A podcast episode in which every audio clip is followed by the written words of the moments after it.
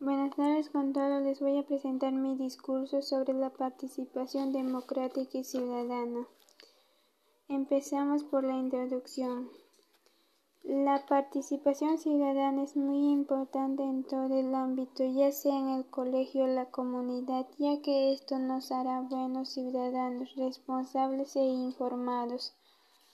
Tesis. La participación igualitaria y democrático puede ser concientizar sobre la importancia de la participación. 2. Luchar para, el, para leyes y normas de convivencia que se ajusten a la igualdad y justicia.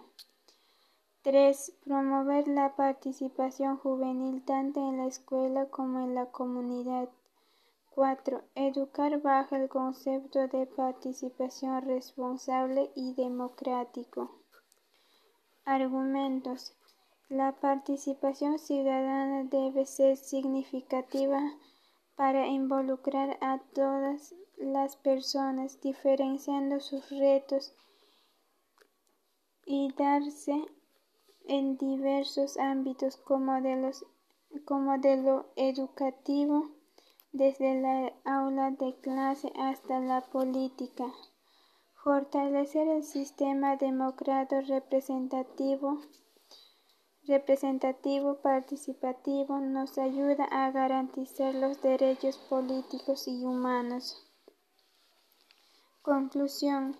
La democracia es el poder del pueblo. Como una de las ventajas es que el pueblo puede ejercer sus derechos con libertad.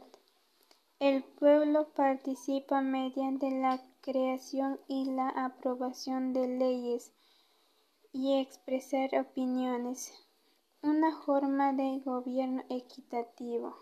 Gracias por escucharme.